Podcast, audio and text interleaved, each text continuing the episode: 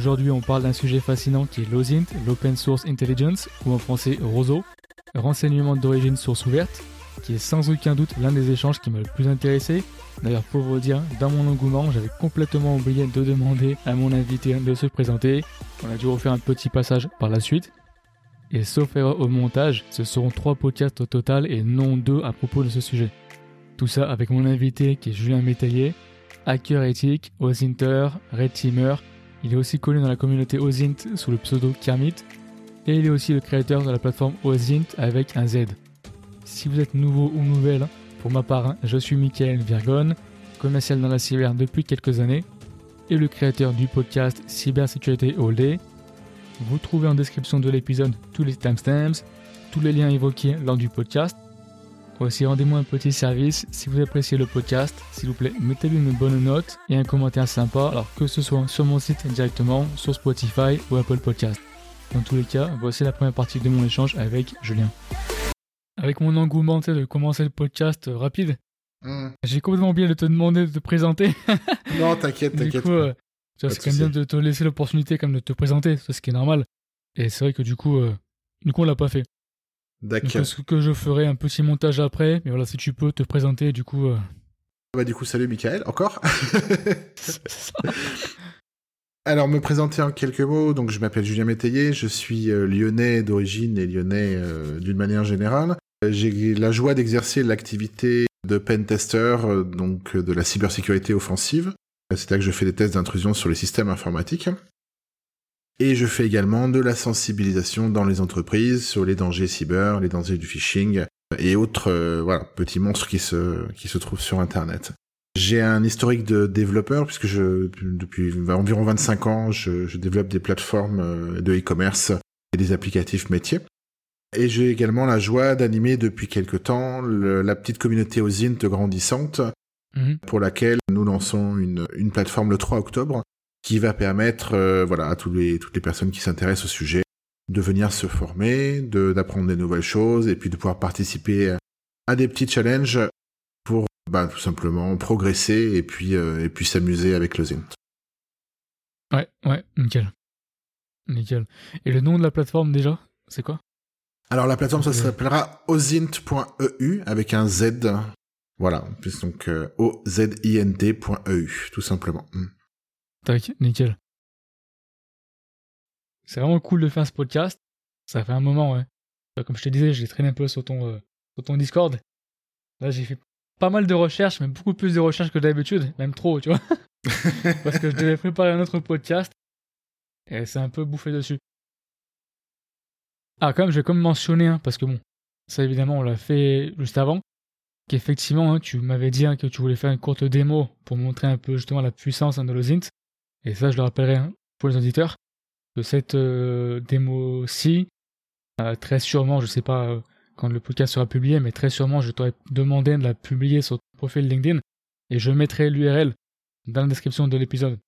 Ok Ouais, ça dans marche. tous les cas, je te propose hein, de commencer et déjà d'expliquer bah, en fait hein, bah, l'origine de l'OSINT, qu'est-ce que c'est, et aussi, hein, comme tu me disais, sans énoncer euh, 50 euh, euh, termes, en fait, quelles sont un peu les sous-catégories, j'ai envie de dire, de l'OSINT, mettons tout ce qui est géolocalisation ou réseaux sociaux, ce genre de choses?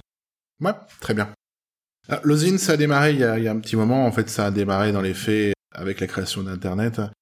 Les... Aux États-Unis, les détectives privés euh, utilisent ces, ces- ces données depuis bien longtemps, puisque comme je comme euh, je vais l'évoquer dans, dans, dans Mhm. la petite démo, les, les États-Unis ont des bases de données sur les personnes bien plus développées que ce qu'il n'y aura jamais en France.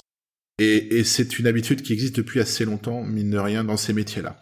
Ce qui a euh, vraiment fait démarrer l'OSINT en Europe, c'est clairement les attentats hein, de 2015-2016 avec les images publiées par Daesh notamment. Je, le cite parce que c'est un des premiers quand même qui a travaillé là-dessus. C'est un site qui s'appelle Bellingcat. C'est une des références aujourd'hui en OSINT. C'est un groupe qui œuvre à la recherche d'informations sur des photos de guerre, sur des photos de terrorisme, et qui euh, se sont rendus compte qu'en faisant travailler la communauté sur des photos, on pouvait rapidement trouver où ont été pris des photos, où ont été prises certaines informations. Et ça a permis en fait d'aider un petit peu aussi la lutte contre le terrorisme à l'époque. Ça a été vraiment le point de départ de l'OSINT Mm. en France et en Europe, voilà, dans les années 2015-2016 à peu près. Et puis après, L'OSINT, en fait, fait partie d'un certain nombre de métiers qui existent déjà, mais et qui donc c'était finalement des, des, parties de métiers et pas une discipline à part entière auparavant. Je vais parler du pen testing, c'est un sujet que je connais bien puisque c'est mon métier à moi. Mmh. La première partie de tout euh, test d'intrusion sur les systèmes informatiques consiste à chercher des informations en source ouverte. Alors des informations sur les systèmes d'une part, mais aussi des informations sur les personnes ou sur les entreprises. Donc L'OSINT déjà faisait partie de ce métier-là il y a bien des années, mais pas en tant que discipline euh, à part entière. On va la retrouver globalement également sur toute la, veille stratégique, la veille commerciale hein, au niveau des entreprises. Donc là, on parle plus d'informatique, mais on parle bien de, veille concurrentielle, de veille sur les produits, de surveillance de brevets, de lutte contre la contrefaçon. Il y a énormément d'applications à l'OSINT, on, va en reparler euh, un mm. petit peu après certainement. Mais encore une fois, en tant que discipline, c'est assez récent. Et aujourd'hui, il y a énormément de, débouchés, en tout cas, sur ce sujet-là. Et puis, pour répondre à ta question un petit peu des différentes disciplines qui existent au niveau de l'OSINT, alors bon, les, hommes ont tendance à créer plein plein de cases. Hum. Moi, j'en ai, euh, j'en ai isolé cinq ou six qui me, me paraissent être les plus importantes. La plus connue, c'est l'UMINT, c'est-à-dire tout ce qui vient de l'information humaine. Donc, ça inclut également le social engineering, alors dans le respect de la réglementation, bien sûr l'obtention à partir des, informations que, les humains peuvent communiquer ou peuvent obtenir. Ça, c'est une première grande catégorie et quelque part, c'est la plus ancienne. Et puis, on a vu d'autres disciplines euh, apparaître avec notamment euh, l'avènement des, moteurs de recherche et des fonctionnalités de recherche avancées. Euh, on va beaucoup parler de Google. Aujourd'hui, c'est le ou, le plus important, en tout cas, moteur qu'on utilise en OSINT.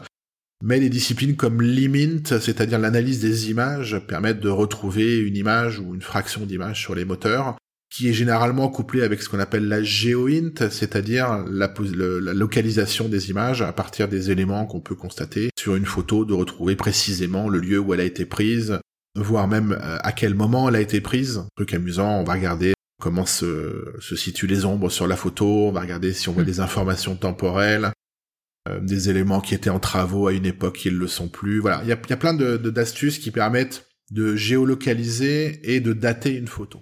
Il y a également une grosse partie qu'on appelle le SOCMINT. Donc le SOCMINT, moi, c'est, ce que je préfère. C'est, c'est la partie réseaux sociaux, c'est-à-dire être capable hein, de retrouver des informations à partir des réseaux sociaux, car c'est une mine d'or euh, en termes de photos, c'est une mine d'or en termes de, de commentaires, d'identité, on peut faire énormément de choses sur ces choses-là. Je, je, je, je, le répéterai jamais assez, mais méfiez-vous des réseaux sociaux. C'est fabuleux, mais c'est aussi très dangereux. Donc sachez simplement, voilà, ce qu'on peut en faire tout simplement.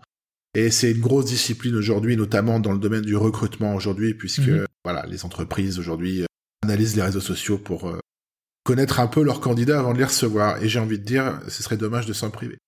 Et puis ensuite, on a euh, des catégories un petit peu plus confidentielles qui sont plus pratiquées par par les militaires notamment. C'est euh, tout ce qui est SIGINT, c'est-à-dire l'analyse des signaux. Donc là, on est déjà sur de la présence physique sur les lieux pour analyser euh, des signaux radio, des signaux GPS. On est un peu moins dans l'OSINT, mais ça fait quand même partie aujourd'hui des disciplines qui se pratiquent, mais pas derrière un écran. Ouais. Donc là, tu as dit beaucoup de points intéressants que j'ai donc j'ai pris des notes qui me retraçait d'autres questions que j'avais prévues. Et en fait, c'est déjà à la base. Hein. Tu me disais, euh, et c'est vrai, tu mentionnais hein, ingénierie sociale, tu, parlais de hacking, euh, pentest, hein. tu as mentionné aussi intelligence économique. Et au passage, hein, pour les auditeurs qui n'ont pas écouté le podcast, intelligence économique, hein, c'était le podcast 19 avec Florence Fenioux. C'était aussi un, sujet pas mal. Et en fait, il y a un truc que tu m'as dit, très fort, tu m'as dit en fait qu'il faut vraiment faire de la prise de conscience parce qu'il y a peu de boîtes qui font attention à ça. Alors, peu de boîtes, non. Les, les, les, entreprises commencent à être prudentes sur leur recrutement. Hmm. Tous les tous les faits qu'on voit passer en ce moment de, de, de sabotage de l'intérieur des, des, des, employés qui vont sortir des données. Alors ça a toujours existé, hein, ça n'a pas attendu Internet pour se produire. Hein, les, les, les, fichiers clients qui sortent après une démission, ce genre de choses. Mais ça s'est accéléré et surtout ça s'est industrialisé. Et aujourd'hui, euh, recruter la bonne personne et en partie sur des postes clés. Alors des postes hmm. clés, euh, à type administratif, hein, euh, DAF, RH, direction, mais aussi sur des postes clés informatiques, responsable informatique, DSI, euh, lead développeur, voilà, toutes les personnes qui sont sensibilisées à ces sujets-là et doivent surtout un petit peu euh, prouver leur éthique à travers leur historique social. Et c'est ça aujourd'hui que les recruteurs vont chercher sur les réseaux, c'est de s'assurer que sur les deux trois dernières années, il n'y a pas eu de suspicion d'un comportement qui serait incompatible avec le type de mission qui pour lequel les, candidats sont recherchés en tout. Mhm. Et donc tu me parlais aussi hein, forcément de ce que c'est super important, la méthodologie hein, pour euh, confirmer l'information. Donc justement en fait quelles sont un peu ces méthodologies parce qu'il y a vraiment différents euh, différents aspects. Alors la, recherche euh, la recherche d'informations. Alors il faut bien faire une différence entre les, les challenges pédagogiques que je publie en ligne Mhm. qui sont des choses ludiques, qui ne sont pas des enquêtes professionnelles et absolument n'ont pas vocation de l'être, et c'est important quand même de, le rappeler. L'enquête d'information et en particulier sur des sujets sensibles, quand je dis sujets sensibles, ça va être de la guerre, ça va être du terrorisme, mhm. ça, va être de la recherche de personnes disparues ou du suivi de, de harcèlement sur des mineurs. Voilà, les sujets graves, il en existe beaucoup. L'OSINT aide à travailler sur ces sujets-là. Et quand on travaille sur des sujets sensibles avec des victimes, il faut avoir une rigueur sur la méthodologie qu'on n'a pas forcément dans les petits challenges que je peux publier. Donc voilà, je, pense important de le rappeler parce que je prétends pas faire le travail euh, des autorités et encore moins d'un enquêteur professionnel. En revanche, il y a un certain nombre de grands principes sur la méthodologie qu'il faut appliquer quand on fait des recherches aux IN, que ce soit à titre personnel ou dans le cadre de son métier, la première, c'est bien entendu la vérification et la confirmation des informations qu'on va trouver. C'est-à-dire de pouvoir, à partir d'une information, la confirmer par une ou plusieurs autres sources, une ou plusieurs autres médias, de manière à ce que on lève un maximum de doutes sur l'information collectée, mhm. ou si toutefois il a subsisté un doute sur une information, de pouvoir l'exprimer comme telle, en disant voilà, on a trouvé une information, on en est sûr à X%. Et ça, c'est important, euh, notamment quand on fait du reporting pour un client, en disant j'ai trouvé une info, j'en suis sûr ou je n'en suis pas sûr, et si j'en suis sûr, voilà comment je suis capable de le prouver. Mhm. Pour, pourquoi? Parce que il y a une, une, méthodologie très importante dans la recherche aux qu'on appelle le pivoting. Alors le pivoting, tous les hackers savent ce que c'est, c'est consiste à dire quand on a trouvé une information, on va s'en servir comme point de pivot pour en trouver d'autres, et si on n'est pas sûr de cette information, on a du coup un pivot qui est pas fiable et on va probablement se perdre, je veux dire, au mieux nulle part et au pire sur des fausses pistes, ce qui est encore plus, encore euh, plus dangereux.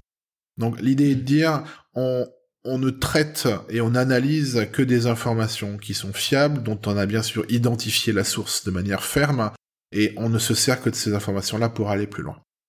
Et c'est tout le, c'est tout le, le cercle vertueux de la recherche qui consiste à dire, on va identifier d'abord la source, puis on va aller recueillir, rechercher et recueillir les données, puis les analyser, et on va recommencer par itération sur des infos fiables, bien sûr, en mettant de côté ben, les choses sur lesquelles on a des doutes. Voilà la méthodologie globale de l'OSINT, et c'est celle d'ailleurs qui est utilisée dans les enquêtes traditionnelles aujourd'hui euh, au, niveau de la police ou au niveau des renseignements généraux, par exemple.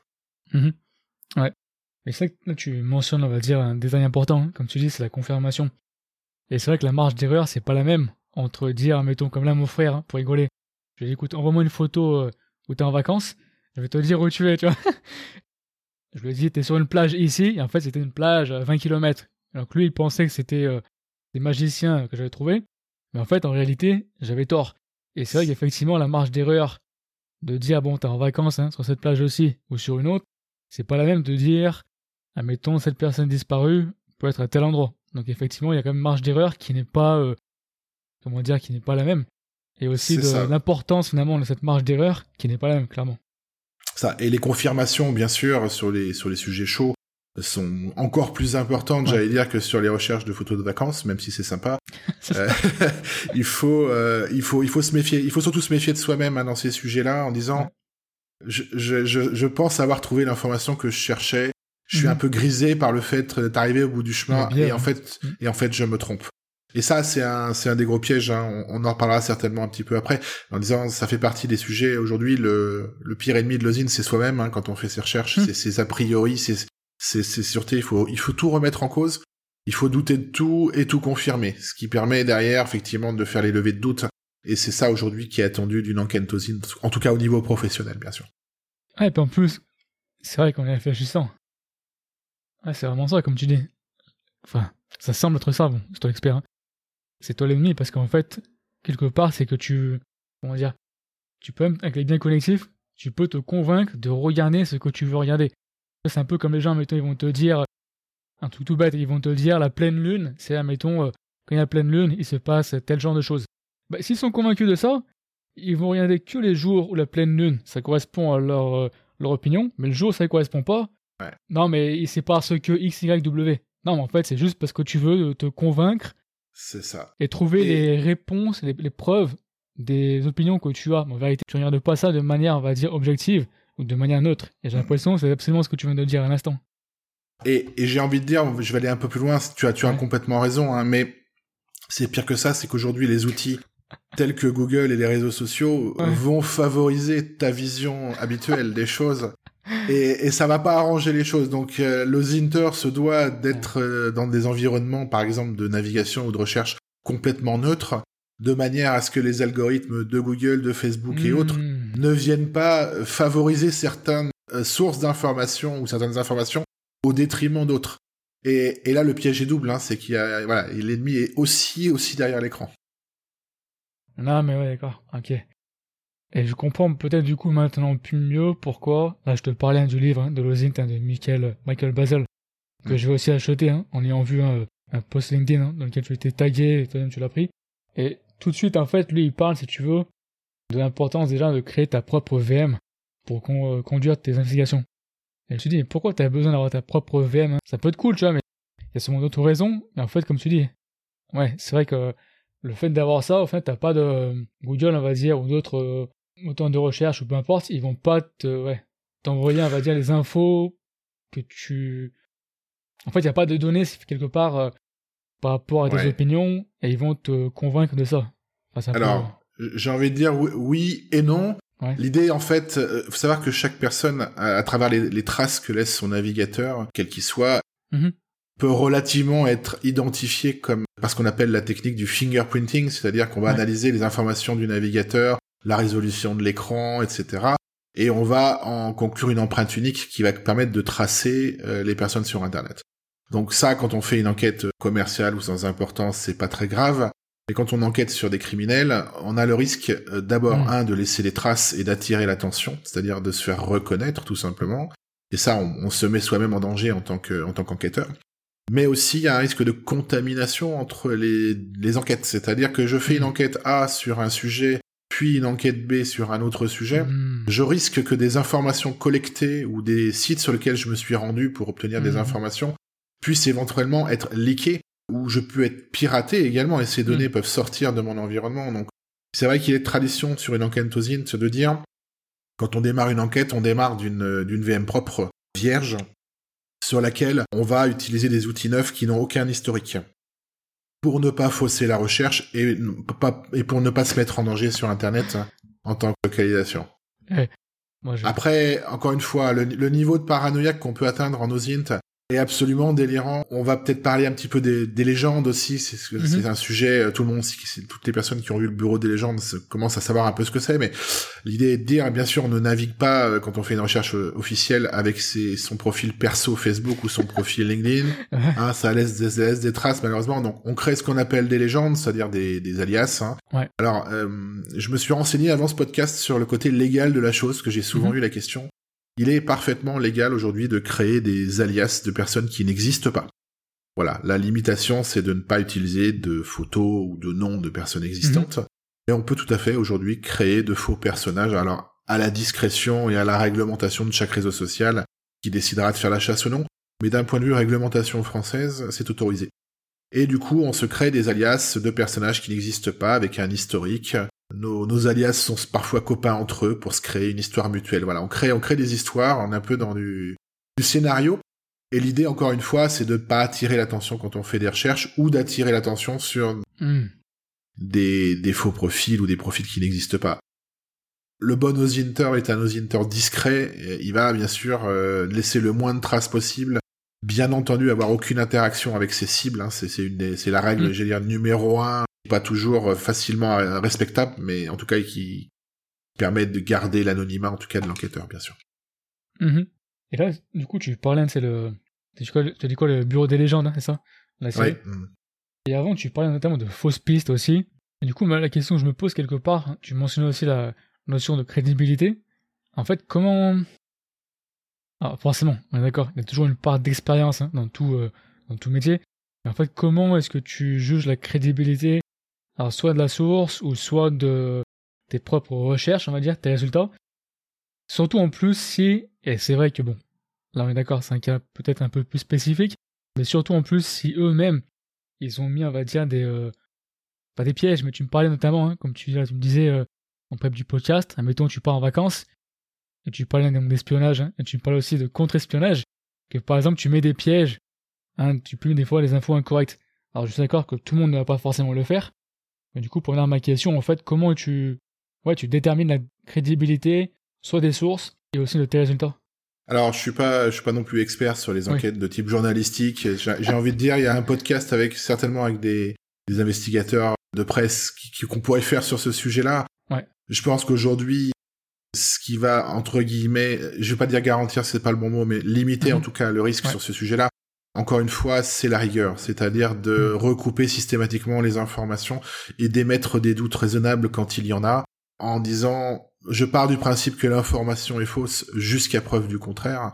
Et tant que je n'ai pas pu le prouver par A plus B, voire A plus B plus C, je considère qu'elle n'est pas fiable. Aujourd'hui, sur Internet, une source fiable, c'est très compliqué. Il est très facile de se faire passer pour n'importe qui. Hmm. Très facile de publier de fausses, euh, de fausses euh, études universitaires ou scientifiques. On peut plagier de l'existant dans le but hmm. de créer du contenu. Ça se fait de plus en plus. Donc, Aujourd'hui, vraiment, la règle de base, c'est rien sur Internet n'est sûr jusqu'à preuve du contraire, et il faut, il faut pouvoir le confirmer, ou en tout cas lever un maximum de doutes possible. Mhm. Ouais. Et tu en fait, en préparation quand même du, podcast, je voyais une vidéo, et franchement, je la recommande, elle est vraiment super. Donc c'était euh, sur YouTube, hein. OSINT, Tools to Track You Down. You cannot hide, you can't hide, the privacy is dead. Déjà très optimistique. Hein. En fait, si tu veux, Franchement, était pas mal aussi parce que il avait euh, le youtubeur, hein, on va dire le host, hein, deux euh, intervenants. Et l'intervenant, elle montré, si tu veux, en fait, donc lui, il avait envoyé des photos de lui-même, voilà, pour dire jouer le jeu. En fait, on lui dit, voilà, on va faire découvrir tes résultats de, ta recherche en live. Et un détail, moi, qui m'a pointé, on va dire, euh, qui a attiré mon attention, c'était en fait l'importance sur le détail. Tu vois, parce qu'en fait, par exemple, il était dans un musée, genre un truc un peu, entre guillemets, égyptien, tu vois, mettons les murs, des pharaons, machin. Donc la femme, elle fait toute la, partie OSINT, et à la fin, il lui dit Est-ce que tu as remarqué qu'en bas, il y avait une inscription, comme au musée, hein, de qu'est-ce qui, est, euh, qu'est-ce qui représente euh, cette chose, cet item Et c'est vrai que ça m'a fait penser qu'en fait, voilà, c'est vraiment aussi des fois des détails. Hein, tu parlais avant, hein, d'ombre sur la photo, ce genre de choses. Et aussi un tout petit peu la partie quelque part euh, d'observation qui est vraiment super importante. Et du coup, tu me dis si je me trompe, hein, mais j'ai aussi presque du coup le sentiment que avant même, on parle mettons d'une photo, hein, d'accord? Avant même, admettons, que tu fasses ta recherche, c'est presque qu'il faut que tu prennes le temps de bien décortiquer l'image. Qu'est-ce que je vois? Euh, Qu'est-ce que à quoi l'image me fait penser? Euh, Quel détail, admettons, je trouve Ce genre de choses. Euh, ce type de design. Alors, dans le processus, en fait, on va d'abord collecter les infos. C'est-à-dire qu'on va récupérer toutes les photos qu'on peut trouver, toutes les informations, et on va faire l'analyse après. Pourquoi hmm. Parce que ça permet d'avoir, au moment où on va constater quelque chose sur un support, tout de suite à disposition les supports pour le confirmer et, éventuellement euh, pouvoir rebondir ou pivoter pour une autre information. Une photo, c'est bien si tu veux, mais si on n'a par exemple pas la date à laquelle elle a été prise, hmm. il y a énormément de risques à l'exploiter. Tu parlais de petits détails marrants, euh, ce qu'on retrouve souvent sur les photos sur les réseaux sociaux, en particulier en ce moment pendant les vacances, c'est les reflets sur les lunettes. Euh, mm. les gens qui sont sur, euh, qui se prennent en, en photo ou en, en, selfie avec les lunettes. On peut voir des informations hallucinantes sur les reflets de lunettes sur les téléphones, comme des, des noms ou des informations, des dates. Mm. Et souvent, des petits détails comme ça sur une photo qu'on va pas percevoir au premier coup d'œil, effectivement, vont nous permettre de trouver une information absolument cruciale pour aller plus loin. Mm. Et le diable se niche dans les détails, hein, comme on dit. Voilà, ça fait partie des choses que les auditeurs déjà adorent trouver et mettre en valeur parce que c'est le petit truc que personne n'a vu, le petit point de détail qui fait que euh, on va trouver l'info et pas les autres. Il y a un petit côté aussi challenge. J'appelle ça les challenges hein, parce que c'est vraiment ça. Il y a un petit côté compétition chez les Osienters, en tout cas sur la communauté.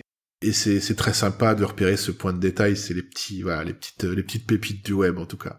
Je parle pas des grosses pépites où mhm. euh, on a carrément la publication d'une carte d'identité sur un réseau social. Ça arrive encore beaucoup trop. Mais encore une fois, je, je, je jette pas la, on peut pas jeter la pierre à des gens qui, qui ne savent pas le risque qu'ils courent. Ça, ça a rien de grave comme ça en apparence sur une photo d'une carte d'identité, mais quand on voit aujourd'hui la capacité, par exemple, je vais parler d'un site qui est sorti il y a, il y a quelques temps là, qui, qui est effrayant, qui s'appelle PimEye, euh, qui est un site de, de reconnaissance faciale.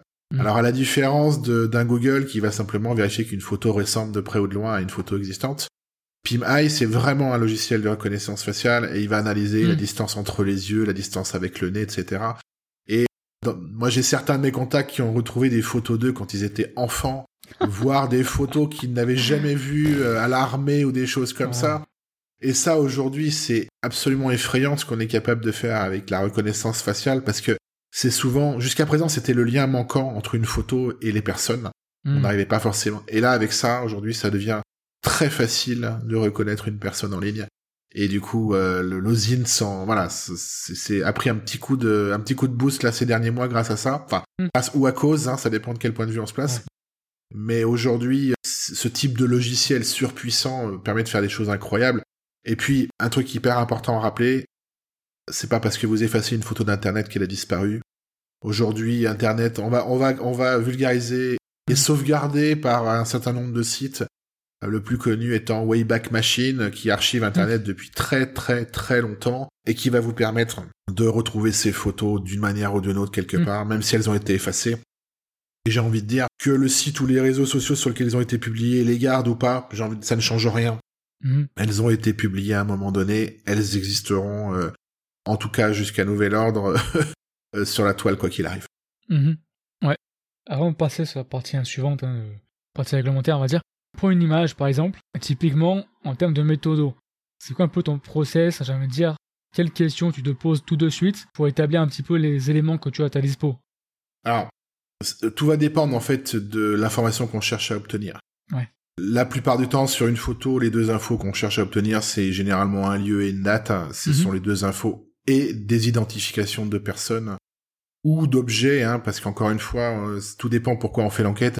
Si on fait par exemple une lutte contre la fraude, on va rechercher un objet ou une copie d'objet ou une vente d'objet. Donc on va pas s'attarder sur les mêmes informations euh, selon selon ce qu'on cherche. Quand on a une photo, donc la première étape c'est d'identifier le lieu, c'est généralement entre guillemets le plus facile. Mm-hmm. C'est-à-dire on va disposer d'éléments visuels sur la photo, donc analyser qu'est-ce qui est caractéristique d'un lieu. Par exemple, on va reconnaître un style de maison. Est-ce que c'est un style plutôt dans le nord de la France ou dans le sud de la France? On va regarder les végétaux. On va nous donner un ordre d'idée euh, de l'événement de la latitude. On va regarder s'il y a des éléments représentatifs d'un pays ou d'une région. Mhm. Un, sigle, une marque, une enseigne commerciale. On va regarder euh, éventuellement si on trouve bah, des personnes. En faisant de l'analyse faciale, on peut éventuellement retrouver un lieu en se disant tiens, il y a cette personne, cette photo. Hop, on va la matcher avec... Elle est dans le sud-ouest, on va considérer qu'il est probable encore une fois, on parle de faisceau de probabilité, hein, pas de certitude. Mais mhm. ça va orienter la recherche. Et quand la recherche est orientée, on peut trouver des points de confirmation. Donc, on va s'attarder sur tous les détails spécifiques de la photo qui vont nous permettre de dire on est plutôt dans tel lieu, plutôt dans tel lieu. Et puis après, quand on est suffisamment proche du lieu identifié, eh ben, on va basculer sur de la recherche de type Google Maps ou Google Earth qui va nous permettre de visualiser le terrain, les éléments du relief, il y a un site incroyable aussi qui s'appelle euh, Picker qui permet de d'avoir d'analyser toutes les montagnes dans un paysage pour déterminer hmm. l'endroit où on est à partir de de la hauteur des, des, des reliefs, c'est incroyable. Voilà, il y a plein d'outils qui permettent en fait de se rapprocher un petit peu par zoom sur l'endroit qu'on cherche. Et généralement, on arrive à le confirmer, soit avec une photo satellite de type Google Maps, Google Earth, ou une photo de type Google Street. Alors Google Street avec l'ancienneté que peuvent présenter les photos, mais ça permet souvent de confirmer des endroits en disant le lampadaire, il est là depuis 10 ans, il n'a pas bougé, on, est à peu près sûr qu'on est au bon endroit. Quoi. Voilà. Non, je, je caricature, mais c'est un petit peu ça. Et puis pour la datation, c'est plus difficile généralement. Mhm. Alors parfois les photos, on a ce qu'on appelle des métadonnées à l'intérieur, c'est-à-dire des données de à quelle date la photo a été prise, Parfois même géolocalisé directement, on peut retrouver sur certains appareils photo des points GPS dans les photos. Donc ça facilite bien sûr la vie, mais ça donne des informations. Mais après, quand on n'a pas d'informations euh, de type méta exif, on va là aussi chercher des points de, sur la photo qui pourraient nous confirmer j'avais publié un challenge sur un bateau qui était à quai à un Mm. moment donné euh, dans un port en Italie. Bon, bah il s'avère à un moment donné que dans le- l'espace-temps qu'on a pu analyser en disant voilà, on sait que la photo elle a été prise entre 2014 et 2016 parce que tel bâtiment était en travaux à cette période-là, on voit les échafaudages. Et ben on sait que ce bateau-là, il est venu qu'une seule fois dans cette période. Et boum, du coup on peut certes, on, on réduit de deux ans quelque part à deux trois jours la période dans laquelle elle a été prise. Et là aussi, on va en fait confirmer l'information de datation et de géolocalisation Mhm. par de plusieurs manières possibles. Alors c'est pas toujours possible parce que bah, des fois on en a qu'un, donc ça donne simplement un indice, un faisceau de preuves, mais c'est pas une certitude. Et puis des fois, bah, on a bêtement, je sais pas, un affichage dans une vitrine de pharmacie qui donne la date du jour et puis on est absolument sûr de la date et de l'heure. Donc tout dépend de la nature de la photo et tout dépend des similarités qu'on va trouver avec d'autres photos ou d'autres ressources sur Internet. Donc c'est un peu, c'est tout l'objet de l'OSINT et toute sa difficulté. Mhm. Parfois c'est très facile et parfois Mhm. c'est très compliqué parce que bah, on n'a rien sur la photo tout simplement. Je vous, il y avait un, un- un excellent write-up sur une sur une aile d'avion. Je, je- je te ferai passer le Mhm. l'adresse si tu veux la fournir. D'un Ozinter qui a fait un travail incroyable. Il y a une, une photo prise d'un hublot sur une aile d'avion à 10 000 mètres. Et en fait, on arrive à retrouver quel avion, quel jour, Hmm. au-dessus de quel endroit il était, à quelle heure et quelle place surtout il avait dans, dans l'avion. À partir de trois fois rien, c'est ce writing qui est incroyable. C'est celui qui m'a donné un peu envie de de- d'aller plus loin sur le zine parce que je me suis dit ah j'aimerais bien savoir faire ce que ce que ce mec sait faire. C'est c'est du sacré boulot. C'est un membre de la de la communauté Ozine TFR. Alors j'en parle parce que c'est une Ouais. communauté qui qui, qui qui est importante et puis euh, ils sont pas loin de 6000 hein, je crois maintenant et qui est qui est très active et très sympa en termes voilà de de de, divers sujets et je crois qu'il il en fait partie. Ça fait partie des des contributeurs et son travail voilà moi m'a donné envie de de faire ce genre de truc et et ça c'est quand même euh, voilà merci merci pour ça. Mhm. Et d'ailleurs, à ce propos, hein, tu peux peut-être aussi te donner un, un petit mot par rapport à ton, euh, ton Discord. Alors en fait, on, on est en train de monter un, un chouette projet qui s'appelle Ozint avec un Z, donc O-Z-I-N-T, sur lequel on, je suis en train de travailler en ce moment avec une, une petite communauté euh, très active et, et très très survitaminée, parce que tout le monde est à fond.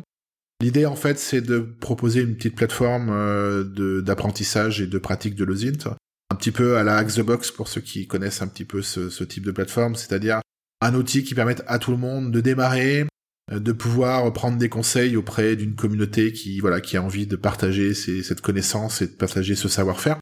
Et puis de pouvoir de manière un petit peu plus euh, facile accéder aux challenges que je publie pouvoir les résoudre avec euh, avec de l'assistance pour progresser hein. l'idée n'est pas de voilà de, de bloquer les Mhm. gens à l'entrée et bah, que ça soit un petit peu plus facile d'utilisation que LinkedIn aujourd'hui où je commence à avoir beaucoup beaucoup beaucoup de de sollicitations et pour être très franc, j'ai un peu du mal à répondre à tout le Bien monde. sûr. Donc c'est sympa, mais je, le service est plus aussi bon qu'avant. Donc voilà, on travaille sur cette plateforme qui verra le jour à l'automne. Euh, J'en parlerai beaucoup, beaucoup quand il y aura des choses à voir. Mais voilà, on est très content de proposer ça en tout cas. Ouais. Ah, puis bon. C'est vrai que LinkedIn, hein, surtout en plus, euh, j'ai vu la popularité de tes posts, notifications, tu dois avoir des, euh, des centaines. Et en plus, l'avantage du Discord, hein, c'est que ça reste dans le temps. Les gens peuvent retrouver l'information. C'est aussi ça le... qui est cool. quoi. Alors j'ai envie de dire c'est cool, ça retient l'information. Merci pour les Ozinters parce que le Discord fait partie des. C'est vrai que Discord, c'est un des pires, on va dire. C'est vrai qu'en termes de... Ah ouais. En termes de... Tout ce que tu dis sur Discord. Internet, alors Internet n'oublie jamais, mais Discord définitivement n'oublie jamais. C'est ça. Oui, et puis c'est à la discrétion des administrateurs. Donc non, c'est un outil incroyable Discord. Moi, je suis un peu, enfin, je suis un peu âgé maintenant hein, dans le monde d'internet. J'ai 45 balais, mais j'ai fait très longtemps ce qu'on appelait de l'IRC, donc l'ancêtre de Discord, il y a très très longtemps. Et je me rends compte à quel point l'outil Discord est, est d'une puissance incroyable. Je- J'en mesure pas forcément tous les potentiels, mais j'ai Hmm. J'ai j'ai des petits jeunes qui sont euh, qui sont super doués sur ces sujets-là et euh, moi je leur fais une confiance aveugle et euh, tous les jours il y a des nouvelles choses, des nouvelles fonctions donc c'est très sympa voilà. Et c'est très complémentaire à une plateforme en ligne hein, qui permet Mm. à la fois d'avoir un support un peu fixe dans le temps et puis structuré et un Discord où on peut bah on peut papoter et réhumaniser un peu le truc parce que c'est ça qui manque aujourd'hui sur les plateformes principalement quoi. Plateforme d'échange, ouais, ouais. ouais. Ça. Euh, du coup, avant de passer sur la partie suivante, tu vois, parce qu'en fait, je t'ai posé 50 questions que j'avais pas prévues à la base. Et du coup, j'ai pas eu le temps de poser maintenant les questions qu'on avait prévues. Donc, on va passer un dessus. Mais quand Pas même, hein, effectivement, bon, tu me disais, hein, forcément, t'es pas avocat. hein. mais déjà, si tu peux donner quelques guidelines, on va dire, hein, par rapport aux principes réglementaires. Bon. Il y a deux, il y a deux, deux, deux choses à suivre en France. Je parle bien de la France, que je prétends pas avoir une connaissance internationale. Il y a deux sujets importants en France à respecter. La première, c'est la loi française, en particulier les articles 323, 1, 2 et 3 du Code pénal, hein, que tous les hackers connaissent par cœur. Je vais y revenir. Et également le règlement européen sur la protection des données personnelles, le RGPD. C'est les deux sujets aujourd'hui chauds sur la toile et sur lesquels on peut franchir la ligne rouge si on n'est pas, pas prévenu. Le grand principe de base, le premier avant tout, le plus important, c'est que l'information doit être obtenue de manière légale. Mhm. C'est-à-dire par des sources ouvertes et accessibles euh, au public, ou des sources privées sur abonnement, attention. Mhm. En revanche, les choses aujourd'hui qu'il faut complètement exclure de la pratique de l'OSINT, c'est un, le hacking, deux, les contournements de protection des sources d'information, évidemment tout ce qui est phishing, social engineering, on est euh, là dans de la, on va dire, de la cybersécurité offensive ou du comportement totalement illégal hein, s'il est fait euh, sans, sans aucun contrat. Et il faut absolument arrêter de considérer que faire du social engineering ou du phishing, c'est de l'OSINT. Ce n'est pas le cas. Euh, ça, crée des interactions avec les cibles et ça, ça va à l'opposé de la discipline. Euh, si vous voulez faire du social engineering et du phishing, il existe une autre discipline qu'on appelle le red team, on pourra en reparler si tu veux, mais qui est euh, encadrée et réglementée et qui n'a absolument rien à voir avec l'OSINT. Le, le, deuxième point important, c'est le RGPD, c'est-à-dire qu'on va être amené à collecter des informations personnelles quand on fait de l'OSINT, et donc à partir du moment où on le fait, il va falloir respecter le RGPD. C'est-à-dire, un, de justifier de la finalité de la récupération et du stockage des informations, je fais une enquête pour, par exemple, un recrutement. Donc je stocke des informations sur le candidat. Je dois être capable de justifier le fait que j'ai récupéré et je stocke ce type de données. Je stocke que les informations nécessaires, celles qu'il Mhm. me faut, et pas plus. Si j'ai pas besoin de photos, je n'ai pas à stocker de photos. Encore une fois, l'information doit être justifiée en disant je stocke cette info parce que j'en ai un besoin et je suis capable de le justifier. S'assurer bien sûr de la qualité de l'information avant de la traiter, on en a parlé Mhm. Longuement juste avant, donc je reviens pas dessus, mais c'est absolument essentiel. Mhm. Garder les informations sur une durée définie dans le temps, c'est pas ad vitam Mhm. aeternam, et au bout d'un moment, il faut considérer la destruction ou l'anonymisation des données, et quand dans le cas où on les stocke, d'être capable de garantir surtout que on les stocke de manière Mhm. sécurisée, c'est-à-dire qu'on va pas se faire euh, pirater, euh, que si je perds ou on me pique mon portable dans le train, euh, les données sont chiffrées, ne pourront pas servir à quelqu'un d'autre, et surtout de garantir aux personnes concernées par les données leurs droits, c'est-à-dire qu'à partir du moment où Mhm. elles demandent à ce que ces données soient supprimées, vous avez l'obligation, alors là on parle d'une vieille loi de 1978, mais elle est toujours en vigueur, vous avez l'obligation de supprimer les données personnelles des gens qui le demandent. À partir du moment où ils sont au courant, hein, c'est tout ça, et, Mhm. et un petit peu, il y a, il y a un petit gris juridique, comme on dit dans, le- dans, dans le jargon, en disant, bon, stocker une donnée personnelle de quelqu'un qui ne le sait pas, c'est sûr qu'il n'est pas prêt de se plaindre. Mais bon, on est encore aujourd'hui dans ce type de voilà. Aujourd'hui, euh, la CNIL est de plus en plus agressive hein, euh, et, Mhm. et verbalise de plus en plus euh, les abus de RGPD. L'année 2023, je pense que ça va être une année bien chargée en actualité de ce côté-là. Donc, d'une manière générale, f- j'allais dire, euh, ne faites pas les cons avec les données parce que ne Mhm. vous en servez que pour la stricte utilisation dont on a besoin. Mhm. Voilà, ça c'est le- c'est les principes réglementaires de base. Après, bien entendu, il y a l'éthique qui va rentrer en ligne de compte, les bonnes pratiques. Donc là aussi, euh, là on va plus sur le- la professionnalisation de la discipline. C'est des sujets sur lesquels on peut, voilà, on peut euh, embrayer si tu le souhaites. Donc l'éthique, on va définitivement en parler après, puisqu'il y avait des questions par rapport à ça. Ouais. Juste aussi, je voulais te dire, euh, te laisser le temps de nous dire un mot, parce que tu me disais en préparation du podcast hein, que tu fais de l'accompagnement d'ados qui sont victimes hein, de cyberharcèlement. Et forcément, c'est super aussi important d'en parler. Et justement, là, du coup, si tu peux, on va dire, déjà en, en parler et aussi peut-être donner, on va dire, quelques, voilà, quelques tips, quelques astuces, on va dire aussi pour les parents, peut-être. Alors ça c'est un sujet qui est beaucoup moins beaucoup moins drôle que le Zint parce que Mm. ce sont bien souvent des affaires un peu sordides. On parle euh, Mm. de chantage à la à, à la photo de nu, on parle de de, chanta- de, de, de, de cassage de réputation qui mène sur Mm. des histoires qu'on a tous vues dans la presse hein, de suicides d'études de de- d'adolescents parce que j'ai envie de dire le premier conseil que je donne aux parents et ça je le rencontre malheureusement bien trop souvent, c'est considérer toujours que votre adolescent ou votre enfant est une victime. Mm. Oui, il a fait des erreurs, il a sans doute fait ce qu'il fallait pas faire sur Internet, mais c'est un, c'est une personne à protéger, c'est une victime et s'il a le courage, et ça c'est pas si souvent que ça, de vous mhm. avouer ce qui s'est passé, de vous parler de son problème, ne l'engueulez pas. C'est pas lui qui est responsable de ce qui lui arrive. En tout cas, jusqu'à 18 ans, normalement, il n'est pas responsable de ce qui lui arrive. Et vous avez en face de, des adolescents des... Alors, on n'est pas sur la petite frappe de quartier hein, qui va qui va tendre un piège à une adolescente. On, est sur des, des réseaux organisés, hein, de, de, des réseaux mafieux qui vont, euh, un, être compétents, deux, être extrêmement persuasifs et manipulateurs sur des adolescents qui sont un petit peu fragiles ou en, devenir, et qui ne laissent aucune chance aujourd'hui aux adolescents, s'ils ont été ciblés, de s'en sortir, euh, parce que ce sont des gens en face qui, sont organisés, encore une fois, qui sont intelligents. Donc, ne minimisez pas un point d'alerte. Votre enfant euh, ou votre ado parle plus, il est triste, il s'enferme dans sa chambre, il voit plus ses amis, enfin tous les signes extérieurs euh, qui mhm. montrent qu'il y a un souci, il faut savoir les écouter et surtout euh, ouvrez les portes de la discussion parce que sur internet ça va très vite et parfois à une semaine près euh, bah, un problème qui aurait pu être géré mhm. assez rapidement prend une ampleur qui devient incontrôlable et ça aujourd'hui c'est la communication qui va tout changer et expliquez à vos enfants et en particulier quand tout va bien que si un jour ils rencontrent ce type de problème peu importe ce qu'ils ont fait il faut qu'ils en parlent et c'est ça qu'il faut bien mm. leur expliquer aux ados, c'est même s'ils font des erreurs, et ils feront des erreurs, hein, ça sert à ça l'adolescence, il faut qu'ils en parlent, et surtout s'ils sont inquiets, il faut qu'ils parlent de leurs doutes, parce que les parents vont avoir une approche plus adulte, plus mature de la situation, et vont être capables peut-être de détecter un danger euh, avant qu'il ne se produise. Et ça, c'est c'est c'est ça la clé aujourd'hui. Voilà. Donc incitez vos enfants à parler. N'essayez pas de les fliquer sur Internet. Ils sont, mm. ils sont plus formés, plus malins et plus agiles que vous sur les sur, sur les outils techniques qui sauront bypasser les réseaux parentaux, les machins. Enfin, je, je c'est très bien les réseaux, mhm. enfin les, les, contrôles parentaux, mais aujourd'hui les ados quand ils veulent aller sur Internet, rien rien ne les arrête. Donc euh, simplement dites-leur si un jour vous avez un problème, parlez-en. Je pense que c'est ça le conseil à donner à tous les parents. Ouais ouais, c'est cool. Eh, les ados, hein, c'est comme les développeurs. Tu leur mets des bâtons dans les roues, ils vont trouver des solutions.